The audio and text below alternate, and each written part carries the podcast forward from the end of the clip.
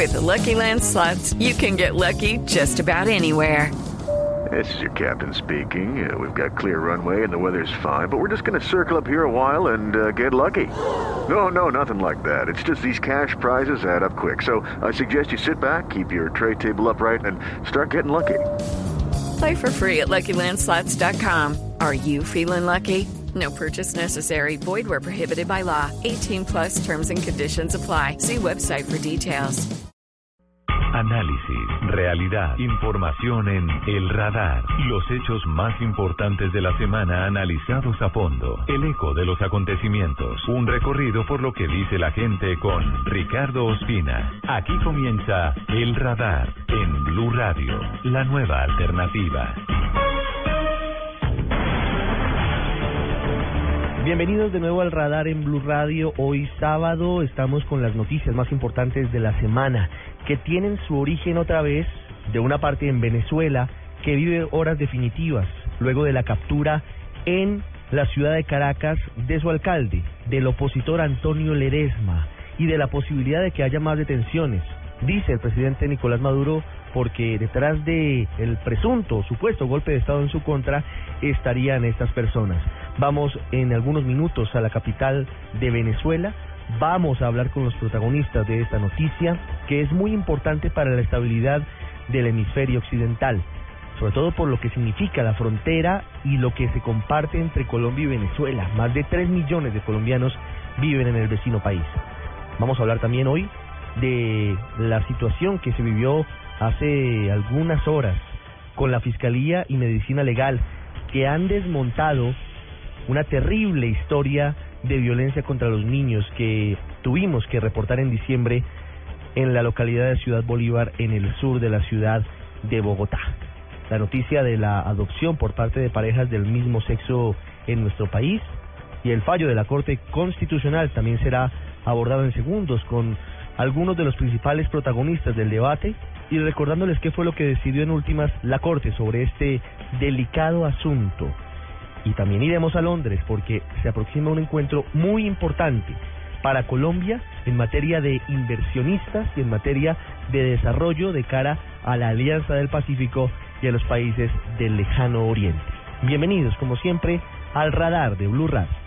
Estamos detrás de los hechos de la semana en El Radar de Blue Radio se ha derrotado un golpe de Estado y mientras se capturan a los responsables, el pueblo se mantiene en tranquilidad, esperando precisamente que se haga justicia como ha sido la exigencia de todos los venezolanos. Lilian Tintori reportó este jueves vía redes sociales sobre dos presuntos allanamientos a la celda del dirigente opositor Leopoldo López y del exalcalde del municipio de San Cristóbal, Daniel Ceballos, que Leopoldo López se le había transferido a una celda de castigo. Cuando fui con Juan Carlos Gutiérrez, el abogado de Leopoldo de Ramo Verde, no nos dejaron pasar, nos dijeron que estaba todo normal, que Leopoldo estaba dormido y era falso. Fuertemente armados y con hay un escudo antimotines en uno de ellos, en un operativo impresionante. Me dijeron que fue horrible, que rompieron las fotos de nuestros hijos, que rompieron las pertenencias de Leopoldo, que destrozaron la celda, el lugar donde hemos disfrutado un año dentro de lo que cabe nuestro espacio familiar con nuestros niños. A María Corina Machado, a muchos dirigentes políticos del país, se les ha abierto un juicio porque hay una información que corre en un mensaje electrónico. En este país cualquier persona que sea disidente tiene que estar preocupado. Nicolás Maduro es un hombre que ve pajaritos, que habla con pajaritos. Ahora culpa un supuesto tucán que no sabemos dónde está ni quién lo iba a pilotear ni de dónde salía el tucán. Después inventó que el tucán era alquilado. Ellos se están revolviendo en su propia insensatez. Quieren llevar presa a Marcolina Machado. Tío, alerta internacional, alerta internacional. Somos con el alcalde Antonio Ledesma. Está pasando con más de 30 millones de venezolanos y venezolanas que luchan por la democracia en Venezuela. Son una rata, son unos delincuentes. Se activa el golpe que tiene un cargo de elección popular reconocido por nosotros y que pretende utilizar la violencia, el atentado golpista, la desestabilización. Antonio Ledesma, por instrucciones de el hombre que nos desgobierna, ha sido secuestrado, fue arbitrariamente sacado con hombres con pasamontañas, al mejor estilo cabecista, cobardemente. El señor Ledesma, Antonio Ledesma, que por orden de la fiscalía fue capturado y va a ser procesado por la justicia venezolana para que responda por todos los delitos cometidos contra la paz del país, la seguridad, la constitución. Les pedí que no ingresaran hasta tanto no tuviesen la orden y de manera abrupta, utilizando mecanismos arcaicos, reventaron la oficina del alcalde metropolitano. Estaban dentro de la celda los funcionarios ilegalmente, sin ninguna orden. Esto es absolutamente irregular, es grave. Temo por la vida de mi esposo en la cárcel militar de Ramo Verde. No confío en la justicia ni en la ley de Venezuela. Yo, yo nací en esta ribera del Arauca vibrador. Soy hermano de la espuma, de las garzas de las rosas. Soy hermano de la espuma, de las garzas de las rosas y del sol, y del sol. Las últimas horas han estado muy convulsionadas en el territorio venezolano. A la grave crisis económica y política del vecino país se ha sumado la detención de uno de los símbolos de la oposición, el alcalde de Caracas, Antonio Ledesma. Hay pronunciamientos de muchos sectores, incluso de organismos multilaterales y del presidente de Colombia, Juan Manuel Santos. Desde Caracas nos informa Aaron Corredo. El alcalde metropolitano Antonio Ledesma pasó su segunda noche en el helicoide de la sede del Servicio Bolivariano de Inteligencia SEBIN. En la noche del viernes fue presentado al Tribunal Supremo de Justicia donde le imputaron los delitos de conspiración. La justicia lo señala de tener vínculos con los militares detenidos hace una semana que el gobierno acusó de participar en un intento de golpe de Estado. Durante su captura, 80 funcionarios del SEBIN llegaron hasta su oficina ubicada en el Rosal, al este de la capital. Sin orden de allanamiento, los funcionarios se llevaron detenido al alcalde metropolitano. Su esposa, Nixie Capriles de Ledesma, relató el momento de su captura. Cuando Antonio Ledesma preguntó qué era lo que estaba pasando, ya estaban irrumpiendo en la primera puerta y se la destrozaron las puertas de acceso a su oficina sin mediar palabras. Vimos todos cómo fue empujado y golpeado. El diputado Richard Blanco fue golpeado, pero de una manera espantosa. Tiros echaron justamente cuando se estaban llevando a Antonio Ledesma, que responsabilizo a Nicolás Maduro de la por y de la vida de Antonio Ledesma. Líderes opositores rechazaron la detención del alcalde metropolitano. La exdiputada María Corina Machado dijo que a Ledesma le violaron el debido proceso. Machado está vinculada al mismo caso por el que Leopoldo López y Antonio Ledesma están detenidos. Dice no temer a la justicia y sigue pidiendo la renuncia del presidente Nicolás Maduro. Todos los venezolanos estamos con Antonio Ledesma, con Leopoldo López y con los presos y perseguidos y por eso vamos a acompañarlo en este momento que sepa el régimen que no tenemos miedo. Esta nuestra desesperación es porque saben que este régimen está en su fase terminal y los venezolanos estamos decididos a luchar hasta lograr una transición a la democracia en paz. Otro de los líderes opositores en pronunciarse fue el gobernador de Miranda, Enrique Capriles, que dijo que el único que está dando un golpe sistemático a la Constitución es el gobierno. Capriles retó al presidente Nicolás Maduro para que metieran presos a todos los líderes opositores. Es una situación sumamente difícil y compleja, porque sentimos, quienes queremos cambio en, en Venezuela, sentimos que el gobierno pasó la raya y que la viene pasando desde hace tiempo.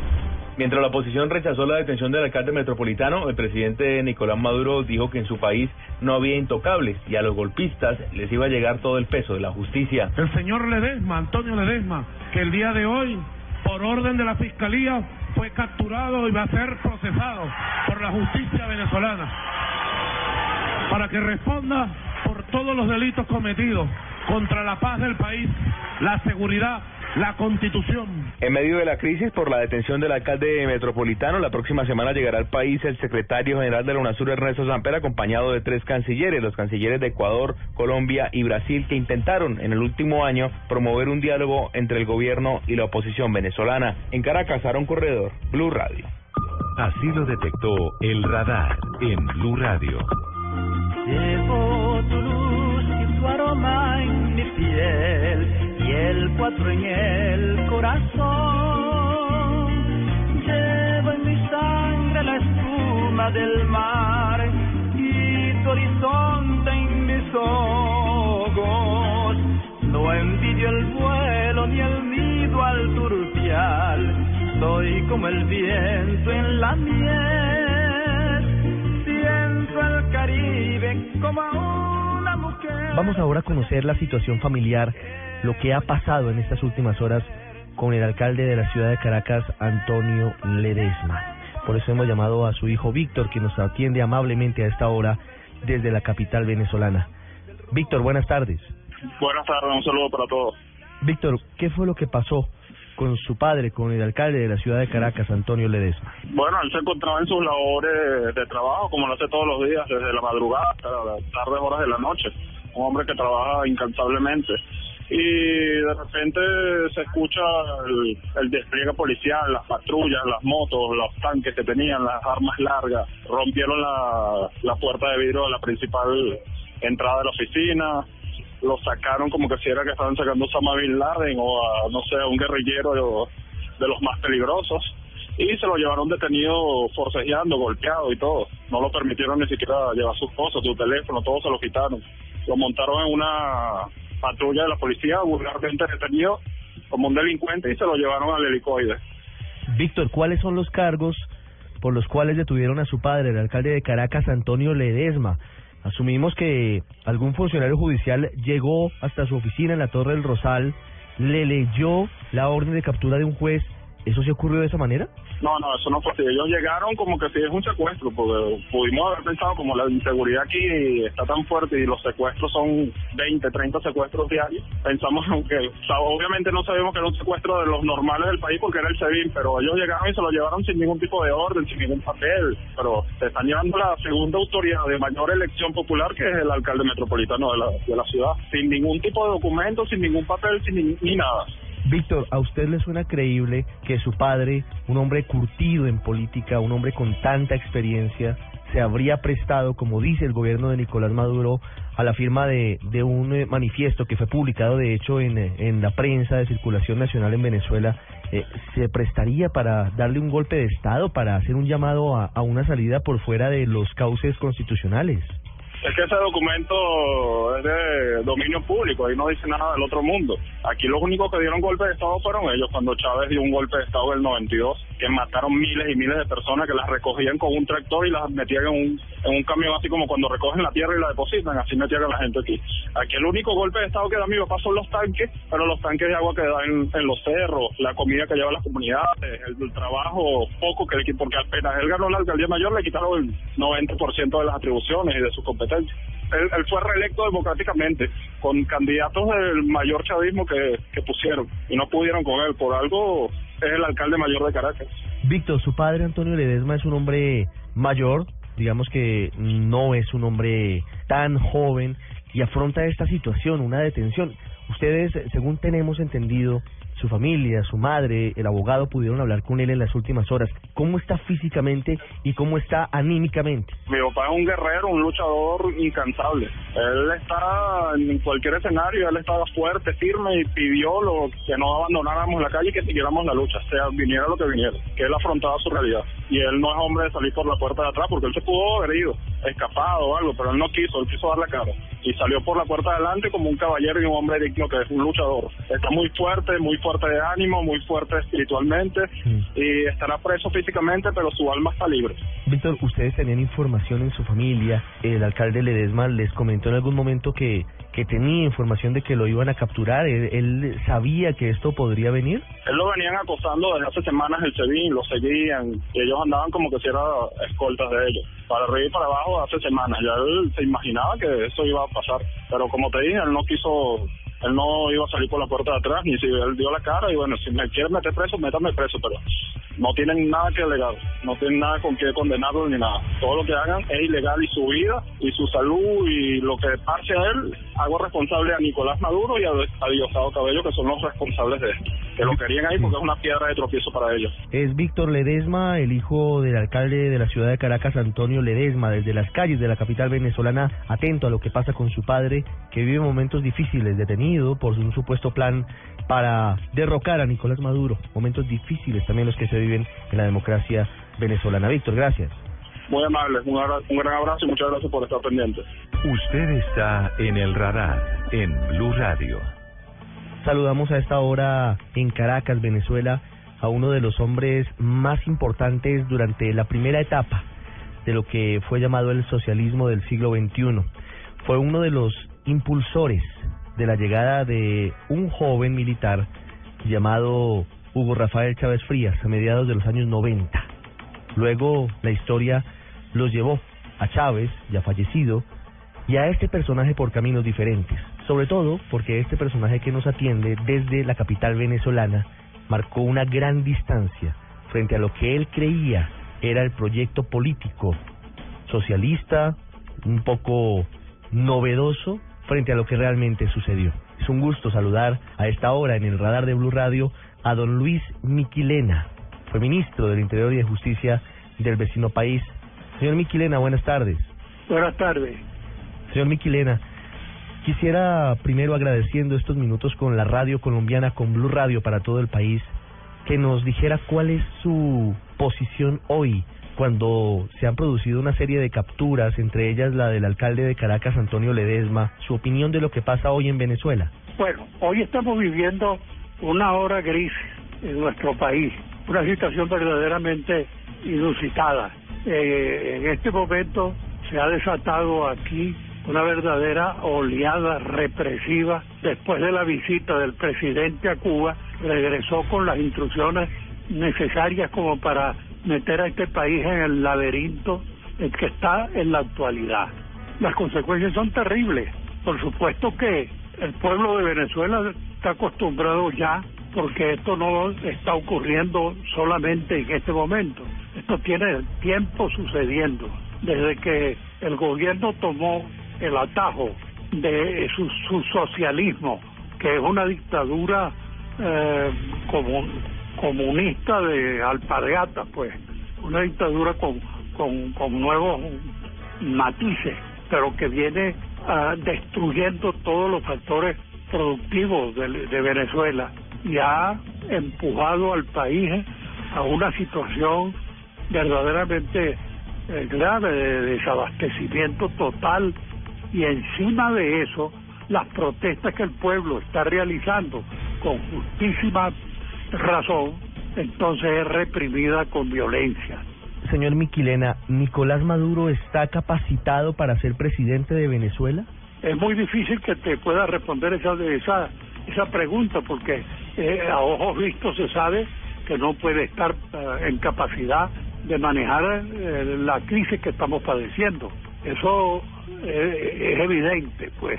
El país ha ido a, a esta hondonada económica por el camino que ellos tomaron desde el punto de vista económico de, una, de un sistema totalmente desfasado, por, por una parte, y por la otra, la inmensa corrupción que ha arrasado con los pocos recursos que quedaban. De manera que somos objeto, primero, de una incapacidad para el manejo del país, y segundo, lo único que han seguido manejar ellos es la corrupción repartirse los recursos que quedaban después de los recursos que despilfarraron en su mala administración.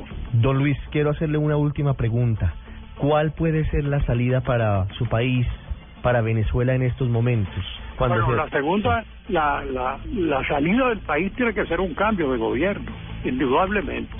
Y nosotros para que llegar a ese cambio de gobierno necesitamos la unidad de las fuerzas democráticas que se está produciendo eh, gradualmente, pero también necesitamos la solidaridad de los pueblos del mundo, particularmente de los pueblos hermanos de América Latina, para que nos ayuden a salir adelante como nosotros hemos ayudado en su momento a los países que han estado en situaciones parecidas a las nuestras.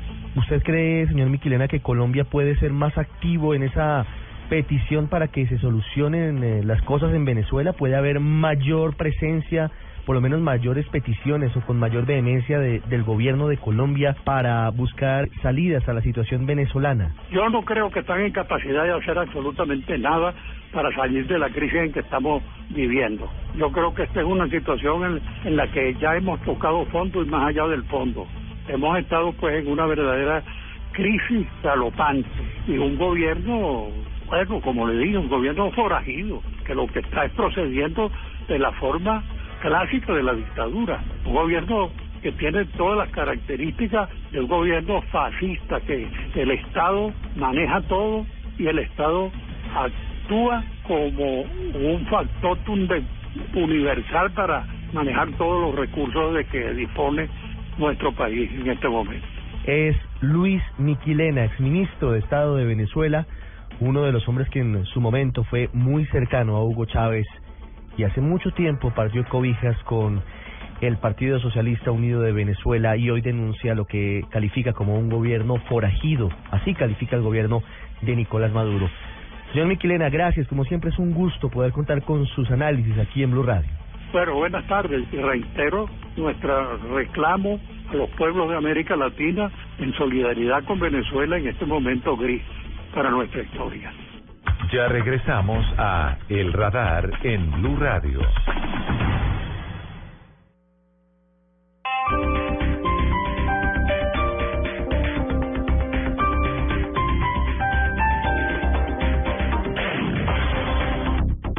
El mejor regreso a clases está en Office Depot. Del viernes 20 al domingo 22 de febrero, aprovecha hasta 40% de descuento en artículos escolares de las mejores marcas. Sí, hasta 40% de descuento en artículos escolares de las mejores marcas. El mejor regreso a clases está en Office Depot. Soluciones para la oficina, estudio y hogar. Consulta artículos y marcas participantes en tienda. El planeta está cansado. Estamos acabando los recursos. Hemos destruido sus bosques. Nos estamos quedando sin agua, sin animales, sin árboles, sin verde, sin futuro. Tú puedes ser parte de la solución. El 22 de febrero te esperamos en el Parque Simón Bolívar, en la carrera verde. Por cada corredor sembraremos tres árboles. Serán 10 kilómetros de amor por la naturaleza. Entre todos, ayudaremos a sembrar un bosque de 15.000 árboles. En la primera carrera verde, certificada carbono cero en Latinoamérica. Organiza Fundación Natura. Inscríbete en tu boleta. Corre por la vida. Corre por los bosques. Sin los bosques no hay vida. Mayor información en www.carreraverdefn.com. Apoya Blue Radio. El Teatro Mayor Julio Mario Santo Domingo presenta desde España a María Pajes Compañía, la más importante exponente de la danza flamenca con su obra Autorretrato. Únicas funciones viernes 20 y sábado 21 de marzo, 8 pm. Compra ya tus boletas a través de primerafila.com.co y taquillas del teatro. Apoya Grupo Bancolombia y Grupo Energía de Bogotá. Invita a Blue Radio y Alcaldía Mayor Bogotá Humana. Más información y compra de boletería en www.teatromayor.org.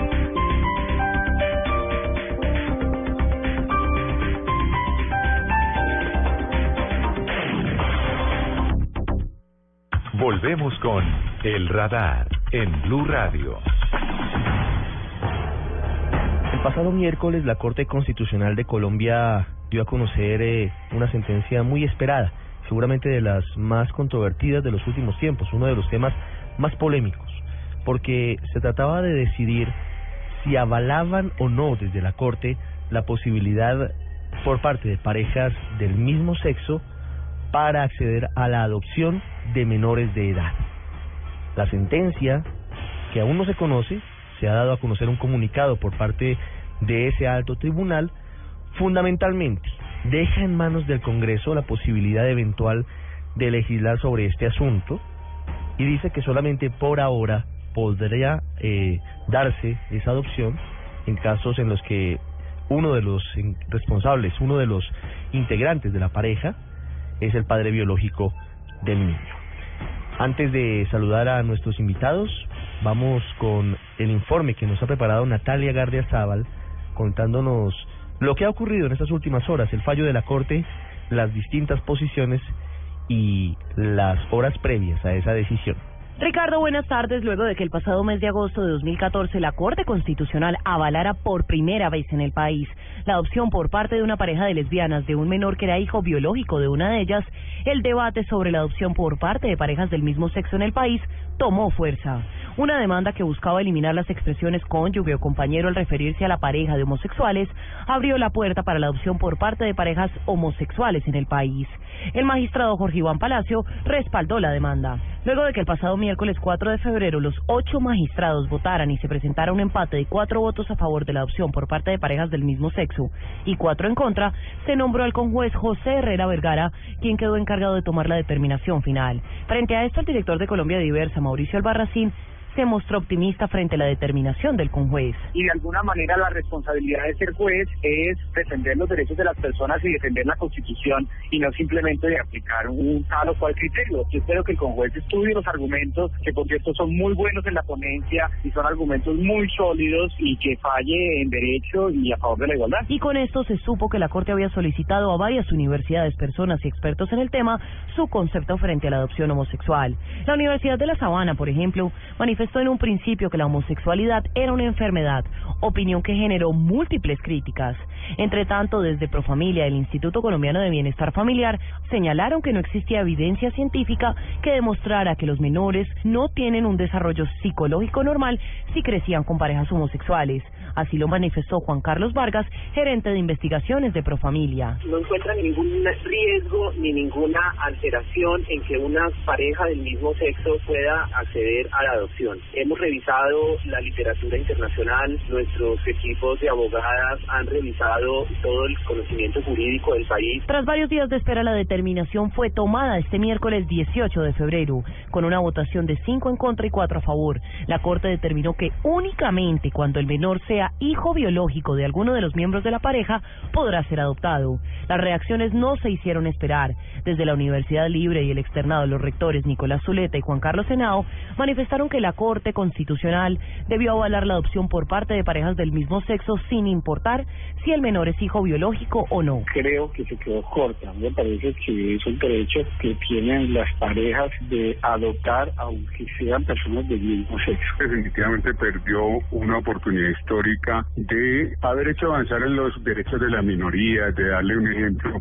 al país de ser más incluyente, de no creer que hay una sola familia. Otra en pronunciarse fue la ONU. El alto comisionado de la Organización para los Derechos Humanos, Todd Howland, manifestó que no se debe discriminar. Los derechos humanos primeramente indica que un Estado tiene que prevalecer, ¿no?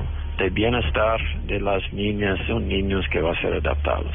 Pero también es muy claro dentro de derechos humanos que no se puede discriminar. Entonces, para nosotros es importante que el Estado va a examinar que estas personas que quieren mismo adaptar, mismo que son homosexuales, si ellos mismos pueden crear un hogar de amor y de apoyo Sin embargo, y pese a que muchos se mostraron inconformes con la determinación, se conoció que actualmente cursa en la Corte Constitucional una nueva demanda a manos del magistrado Jorge Iván Palacio, que buscará, en un nuevo intento, que sea avalada la adopción por parte de parejas del mismo sexo. Para el radar, Natalia Gardeazao, al Blue Radio. Aquí está el análisis. El radar en Blue Radio. Unas horas antes de que se tomara una decisión por parte de la Corte Constitucional, fueron radicadas miles de firmas de colombianos ante el organismo electoral para convocar a un referéndum que lleve a los colombianos a decidir en las urnas si están o no de acuerdo con la adopción por parte de parejas del mismo sexo. Una de las integrantes de ese comité promotor para la recolección de estas firmas es la senadora liberal Vivian Morales, que nos atiende a esta hora. Senadora Morales, buenas tardes. Buenas tardes, Ricardo. Muchas gracias. Con esa nueva realidad, doctora Vivian Morales, digamos que perdería su objeto inicial esa convocatoria al referéndum o ustedes insistirían en esa posibilidad? Yo creo que, eh, bueno, el, el fallo de la Corte apenas se conoce parcialmente, este es un comunicado, entonces estamos reunidos eh, la semana entrante con el comité promotor para tomar una definición, pero lo, lo, lo que sí es claro es que ya se dejó la decisión eh, al Congreso y por supuesto no existe ninguna restricción para que en últimas pudiera el pueblo en un mecanismo de participación democrática definirse. Por ahora mi posición es que eh, ya que la Corte lo dijo, eh, se debe aceptar porque considero que es pertinente y que la discusión se abra en el Congreso y que allí nos pronunciemos los distintos sectores y la representación de toda la sociedad. El proyecto del referéndum que presentaron ustedes ante el organismo electoral eh, trae, eh, digamos que la redacción de un artículo que ha generado mucha controversia, más allá de la adopción por parte de parejas del mismo sexo que quedaría con la puerta cerrada eventualmente, porque además eh, considera que únicamente las parejas heterosexuales podrían tener ese derecho, dejando por fuera a los solteros o a las personas que, que no tienen eh, un compañero permanente, no tienen una pareja. ¿Cuáles son los argumentos que han eh, tenido en cuenta ustedes para cerrar aún más esa posibilidad al grupo, al universo de personas que podrían acceder a la adopción de niños en Colombia? Lo primero, eh, sin desconocer la realidad sociológica de la existencia de distintos tipos de familia, hay familia monoparental, hay familia eh, con madre cabeza de familia, padre cabeza de familia, familia extensa, eh, la familia tradicional conformada por mm, hombre y mujer, eh, sin desconocer esto, el caso del niño que se da en adopción es el caso de un niño cuya eh, suerte está en manos del Estado, quien debe buscar y es el garante de lo mejor para ese niño. Entonces debe buscar una familia que le garantice a él al máximo sus derechos. De hecho, la ley ya señala requisitos que deben llenar las personas que van a adoptar, pero también hay suficientes estudios que señalan que el mejor ámbito de desarrollo eh, armónico integral de la personalidad de un niño está dado en una pareja conformada por hombre y mujer pero obviamente, pues que cumplan además los demás requisitos de estabilidad social, física, idoneidad física, moral, social, que son los eh, requisitos que tenía la, ley de infancia y de adolescencia. No es que se desconozca la realidad de que hay hogares eh, conformados por madres cabezas de familia que hacen una labor eh, heroica día a día por sacar a sus hijos adelante, sino es que en el caso del Estado, pues el Estado debe buscar garantizarlo mejor. Es por una razón de coherencia. Si esa es la posición, pues creemos que la adopción se debe eh, garantizar para este tipo de parejas. Eh, quería hacerle también una acotación. De las cifras del año 2005 hasta ahora, eh, se han presentado 16.000 parejas heterosexuales con solicitudes de adopción al bienestar familiar, mientras que solo ha habido en esos 10 años 500 personas, digamos, eh, solteras o solas que han solicitado adopción. Es decir, la gran mayoría son parejas. 16.000. La inmensa mayoría es una minoría, solamente 500, según las cifras que usted nos, Así es, nos da a conocer. así es, sí, sí. Doctora Vivian Morales, muchas gracias por estar con nosotros en el radar. Gracias a usted, Ricardo. Luego. Polos opuestos en El Radar de Blue Radio. Ya con la cabeza más fría, un poco más tranquilos y tras haber leído por lo menos el comunicado de la Corte Constitucional que entrega precisiones importantes sobre el fallo que por ahora, por ahora cierra la puerta a la adopción por parte de parejas del mismo sexo, queremos saludar a, a uno de los eh, principales impulsores desde la parte jurídica de esta iniciativa, toda vez que incluso es el abogado que logró que en agosto del año pasado una pareja de mujeres antioqueñas tuvieran la posibilidad de que una de las integrantes de esa pareja pudiera adoptar a la hija biológica de la otra persona. Doctor Germán Humberto Rincón Perfetti, buenas tardes. Buenas tardes. Ya viendo las cosas un poco con más calma, después de haber leído el comunicado de la Corte, ¿cómo ve la sentencia, cómo ve la decisión, no tan pesimista como lo se, ha- se había visto desde el viernes en la noche? Sí, bueno, realmente si uno hace un análisis de lo que ocurrió, esta es una sentencia espejo. Espejo de lo que ya había la Corte Constitucional eh, fallado a través del caso de Ani Verónica y en el cual permitió la opción de una pareja que tenía un hijo biológico y su compañera podía adoptar al hijo biológico de su compañera. En este momento la Corte Constitucional lo que hizo fue un espejo de esa sentencia, ratificarse en esa decisión, pero no dio ni un paso atrás ni un paso adelante, lo que consiguió como constituyó fue un frenazo frente a la línea que ya traía la Corte Constitucional, desdibujando realmente a la Corte como una Corte garantista y progresista, que es la fama que tiene la Corte Constitucional colombiana, pero que ahora empieza a ser duramente cuestionada en razón de la falta de carácter jurídico para poder garantizar una democracia. ¿Cuál es el futuro en esta discusión y en otras, eh, hablando un poco de manera más amplia, para garantizar los derechos de las parejas del mismo sexo eh, en equidad con las parejas heterosexuales? ¿Cuáles son los siguientes pasos por parte de ustedes y por parte de la legislación y por parte de la Corte? Bueno, yo diría que en este momento la Corte nos sigue tratando como ciudadanos y ciudadanos de segunda y tercera categoría.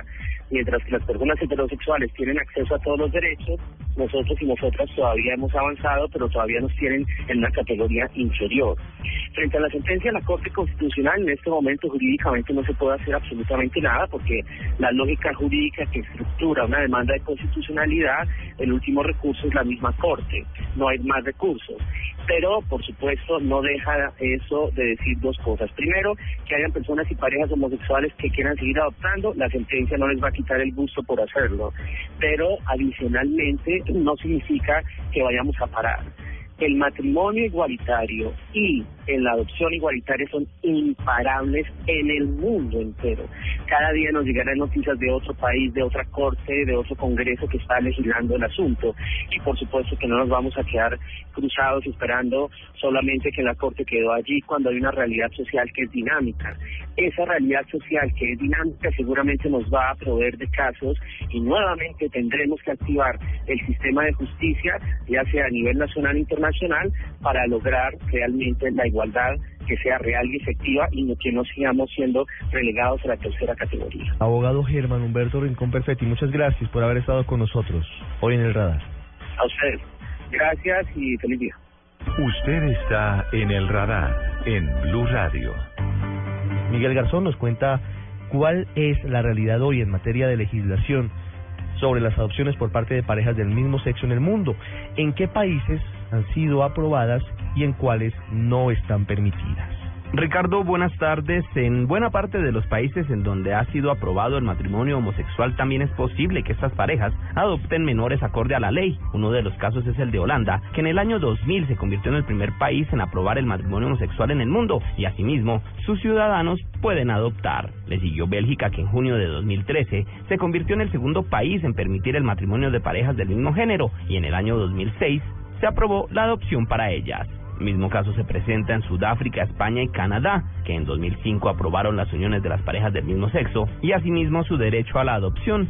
Santiago y Gabriel viven en Valencia, España y son pareja desde hace 21 años y relatan cómo fue su experiencia para adoptar a su hijo. Nosotros queríamos tener hijos, pero como matrimonio, no como solteros.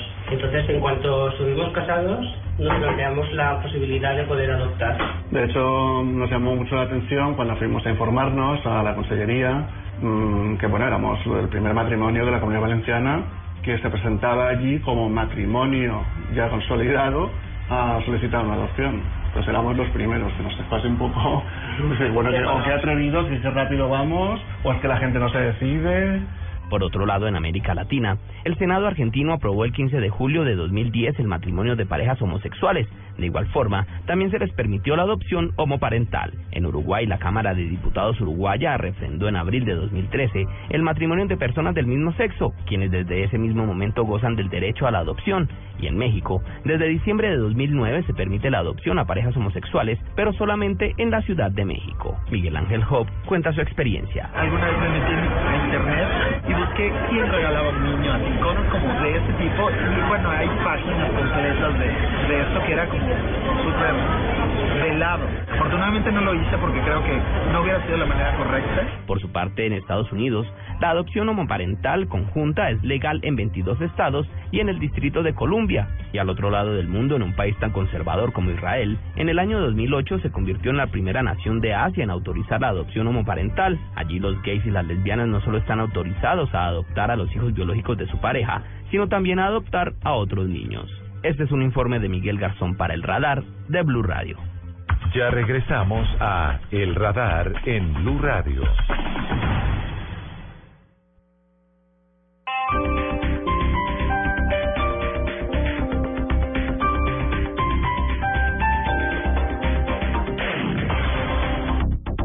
El mejor regreso a clases está en Office Depot. Del viernes 20 al domingo 22 de febrero, aprovecha hasta 40% de descuento en artículos escolares de las mejores marcas. Sí, hasta 40% de descuento en artículos escolares de las mejores marcas. El mejor regreso a clases está en Office Depot. Soluciones para la oficina, estudio y hogar. Consulta artículos y marcas participantes en tienda. Este domingo en Encuentros Blue se reúnen la poesía y el trabajo social para encontrarnos en el amor por los demás. No te lo pierdas. Este domingo con Felipe Mayarino en Encuentros Blue de 9 a 11 pm. Para vivir bien. Por Blue Radio y bluradio.com.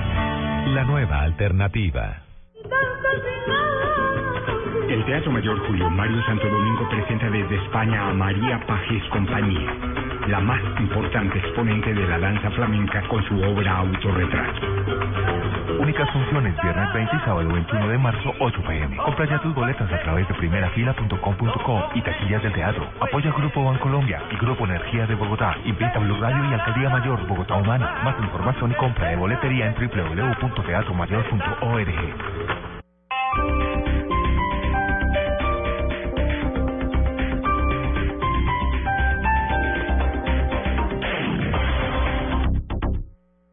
Volvemos con El Radar en Blue Radio.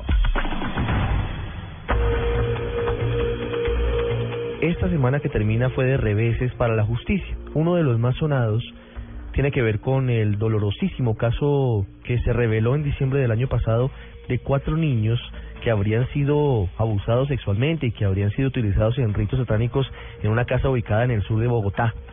Luego de haber sido capturados los padres de los menores y de haber hecho un gran escándalo por parte de las autoridades, dos meses después, la misma fiscalía ha concluido que todo es mentira, que todo fue un montaje, que no hubo abuso sexual y ha pedido que sean dejados en libertad los parientes de estos niños que hoy están en poder de bienestar familiar.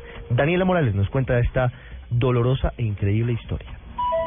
Los hechos ocurrieron el pasado 14 de diciembre en la localidad de Ciudad Bolívar, cuando la policía de Bogotá y la policía de infancia y adolescencia encontraron en una vivienda en este sector muy cerca al hospital de Medicen cuatro niños, tres hermanitos y una bebé de un año y cinco meses que estaban en graves condiciones de salud. Aparentemente habrían sido víctimas de abuso, como lo denunció en un principio uno de los vecinos de este barrio. El gerente del hospital de Kennedy, Juan Ernesto Oviedo, a los dos días después de que estos niños fueron hospitalizados, evidentemente entregó el parte médico en el que aseguraba que estos niños tenían evidentes signos de violencia física y además de esto psicológica. Tenían algunos hematomas en piernas, tórax y brazos. También aseguró que se evidenciaban algunos signos de abuso sexual. Al respecto, el gerente del hospital de Kennedy, Juan Ernesto Oviedo. Son lesiones que comprometen todo el cuerpo, el tórax, eh, miembros superiores, miembros inferiores. Son lesiones con diferentes periodos de tiempo de ocurrencia y en algunos de ellos hay signos muy claros de abuso sexual. Es de los casos más graves que el instituto ha conocido. El 16 de diciembre, el director de Medicina Legal, Carlos Valdés, entregó el dictamen de medicina legal frente al examen que se le había hecho a estos cuatro niños. Aseguró que las heridas que tenían, algunas de tiempo atrás, otras recientes, se habrían realizado con elementos cortantes, contundentes y térmicos, pero además también aseguró que tenían alto grado de signos de abuso sexual con algunos elementos. Con la voz entrecortada, este fue el resultado que dio del dictamen en Mañanas Blue signos de violencia material, de violencia física. Todos presentan cicatrices consolidadas ya de quemaduras antiguas, de cortaduras en todos sus cuerpos, hematomas recientes en piernas, manos y cara. La menor de un año y cinco meses eh, presenta hematomas también en todo su cuerpo y en sus piernas y quemaduras recientes eh, ya consolidadas en sus miembros inferiores. La Policía de Infancia y Adolescencia y a su vez la directora del Instituto de Bienestar Familiar, Cristina Plazas, aseguraron que este es uno de los casos más tortuosos y además de eso tristes que se habría visto en la historia de Colombia. Señalaron que los testimonios de los niños eran impactantes, asegurando y evidenciando el abuso sexual y también físico al que habrían sido sometidos. Sin embargo, con el pasar de los meses, la Fiscalía, en cabeza del fiscal Eduardo Montealegre, dio un giro rotundo a esta historia. Señalaron que después de todas las investigaciones, en entregadas del dictamen también entregado por el director de Medicina Legal Carlos Valdés, se evidenció que no existía ningún tipo de abuso sexual contra estos niños. Además de esto, que los testimonios entregados por los presuntos victimarios, es decir, Luisa Fernanda Vázquez, la mujer de 19 años que dio a luz a una bebé, y también el hombre que fue capturado, esposo de esta mujer, no serían culpables y que los testimonios que habrían emitido serían por cuenta de un adoctrinamiento por parte de Eduardo Torres, el dueño de la casa, quien pertenece a una iglesia cristiana y quien evidentemente sería el victimario no solamente de los niños, sino también de estos dos jóvenes. Así lo reveló Camilo Burbano, director de Fiscalías de Bogotá. Padres de los niños y también los niños eran sometidos a una especie de adoctrinamiento. En diálogo con Blue Radio Extramicrófonos, el director de Medicina Legal, Carlos Valdés, aseguró que le pedirá a la Fiscalía por qué señala que estos eh, dictámenes y lo que se entregó, según él, serios y rigurosos, serían falsos. Señaló que no entrará en ningún tipo de controversia y menos al público con la Fiscalía General de la Nación. Señaló que este ha sido uno de los peores casos que ha recibido medicina legal y junto a él concordó la Policía de Infancia y Adolescencia, quien aseguró que para emitir los resultados de la investigación se basó en los testimonios de los niños que evidenciaban un abuso físico y psicológico. Ahora están a la espera precisamente de lo que diga el director de medicina legal para establecer si es cierto o no lo que se emitió el pasado 16 de diciembre.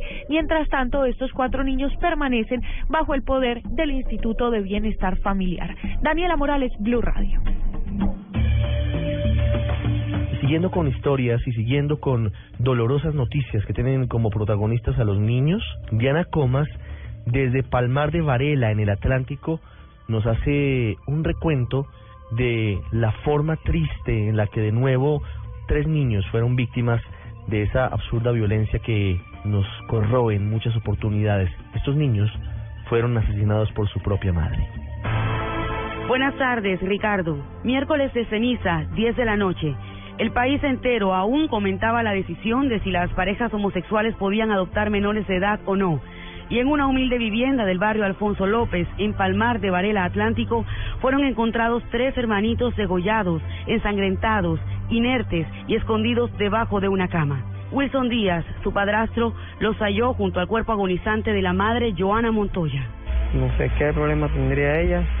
Hoy llegué a la casa, encontramos a ella cuchillada. Primero mató a los niños y después ella está viva y se hirió por aquí por la garganta. O sea, según lo que yo he hablado con la autoridad de que el problema que ella tenía con los niños sí eran como muy imperativos, quedé con las manos frías porque no encuentro palabras que decir. El pelado conmigo eran todo bien y yo con ella todo bien, o sea, con ella yo nunca he tenido problemas ni nada. Sí sé que ella tenía muchos problemas con uno de ellos porque eran muy imperativos, que lo iba a regalar, que lo iba a no sé qué pero jamás yo pensé que se iba a pasar por, por la cabeza eso. Rechazo e indignación se apoderaron de todos los que conocieron la tragedia en la que la principal sospechosa es su progenitora. De acuerdo con la directora regional del ICBF, Yolanda Ruiz, la mujer habría presentado una denuncia por abuso sexual contra su hija de seis años. Una denuncia penal por presunto abuso sexual de su hija de seis años esta denuncia fue presentada en CAIDA, en el Centro de Atención Integral para Víctimas de Abuso Sexual. El equipo de defensoría pues, percibió a la mamá como una mamá responsable, una mamá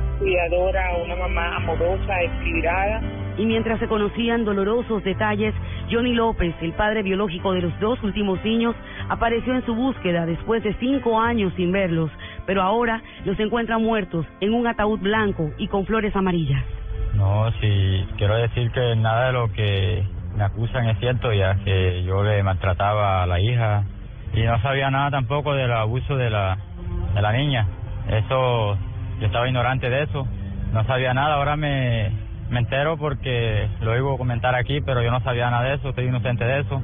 Y sí quiero saber cómo, qué sucedió, porque es que a mí me acusan que yo le mandé también una boleta últimamente a ella y y yo de cinco años atrás tengo que no veía a mis hijos. Queríamos la custodia, pero la custodia se la ganó ella porque se la dieron a ella. De ahí se trajo a los pelados, pero no tenía derecho a sacarlo de Mangue. El clamor de que le dejaran sepultar a sus hijos en Magangue Bolívar, donde nacieron, hizo eco en las autoridades, quienes aprobaron su sepelio en ese lugar. Sin embargo, familiares y vecinos rechazaron la decisión y tras impedir que los hermanitos fueran separados, finalmente descansan bajo la tierra de Palmar de Varela.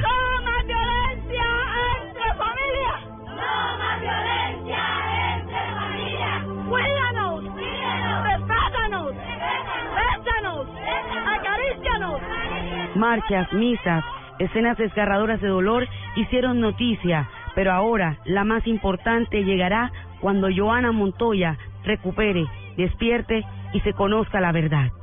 ¿Tú eras amiguita del niño?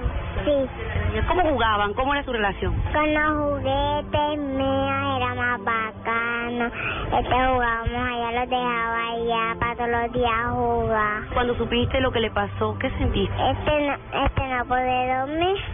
de dormir. Estoy triste porque ya no tengo compañera con quien jugar. Desde Barranquilla, Diana Comas, para el radar de Blue Radio. Usted está en El Radar, en Blue Radio.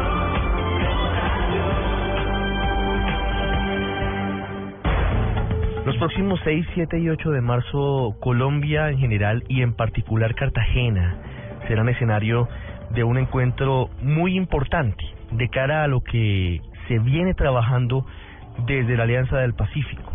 Una charla y un acercamiento muy importante a los países del lejano oriente, con Colombia en particular, con lo que significa el país y con lo que significa esta parte del mundo. El responsable de ese diálogo de Cartagena es el Instituto Internacional para Estudios Estratégicos, que tiene sede en Londres. Su director general y el responsable de que esta idea haya sido puesta en marcha y esté en ese momento siendo una realidad es John Chipman, que nos atiende a esta hora desde la ciudad de Londres. Señor Chipman, gracias por estar con nosotros. Buenas tardes en Colombia, buenas noches para usted en Europa. Buenas tardes. Muchas gracias por, por atendernos. Quisiera primero preguntarle de dónde surge la idea de sacar eh, el diálogo un poco de Londres, de Inglaterra, del viejo continente y traerlo hacia América Latina. ¿Por qué se toma esa decisión?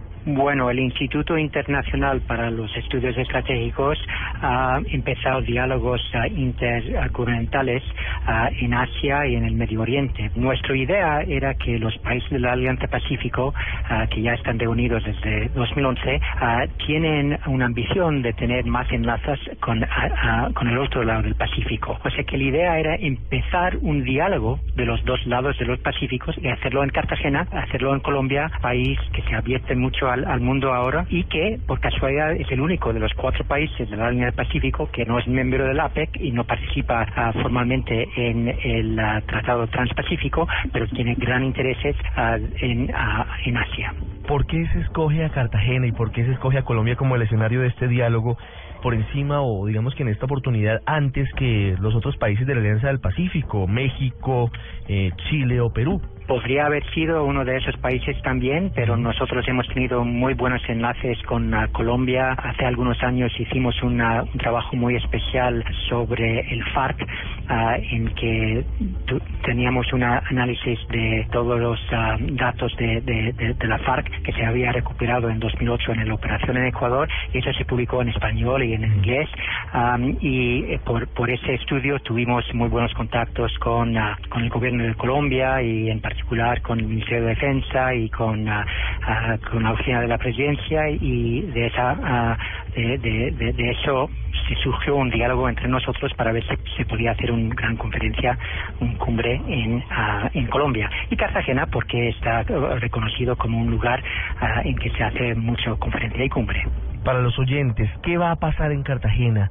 ¿De qué se trata el diálogo que ustedes están convocando para los próximos 6, 7 y 8 de marzo. ¿Qué van a encontrar quienes asistan a, a este encuentro? Bueno, estamos contentísimos que el presidente va a abrir uh, el, cumbre y tenemos uh, los ministros de Asuntos Exteriores de, de, Colombia, de Perú, de México y el número dos viceministro de Chile y también tenemos representantes importantes de, Asia. El idea es de empezar una conversación transpacífico a ver cuáles son los enlaces que se podrían hacer entre los países de la Alianza Pacífico y generalmente América Latina y Asia en, en varios sectores. También tendríamos unos análisis muy específicos de algunas cuestiones uh, importantes como la, uh, los commodities y, inversiones en, en, en, ambos lados de los Pacíficos um, y programas de insurgencia y, y, droga en varios de esos países de, de crimen organizado, un poco por, pa, para, para, para empezar un, uh, un mejor conocimiento de los dos lados de los Pacíficos de lo que, lo que es el actual potencial del país de Colombia y de los países de la Alianza Pacífica. Quiero hacerle una última pregunta, señor Chipman, sobre la parte empresarial, porque eso que usted habla es muy importante. Vienen a Cartagena representantes de las más importantes multinacionales de Corea, de Indonesia, de Singapur, de un eh, mundo que por ahora nos parece lejano, pero que debería acercarse teniendo en cuenta la creación de la Alianza del Pacífico. ¿Eso cómo se va a manejar, manejar y quiénes van a estar?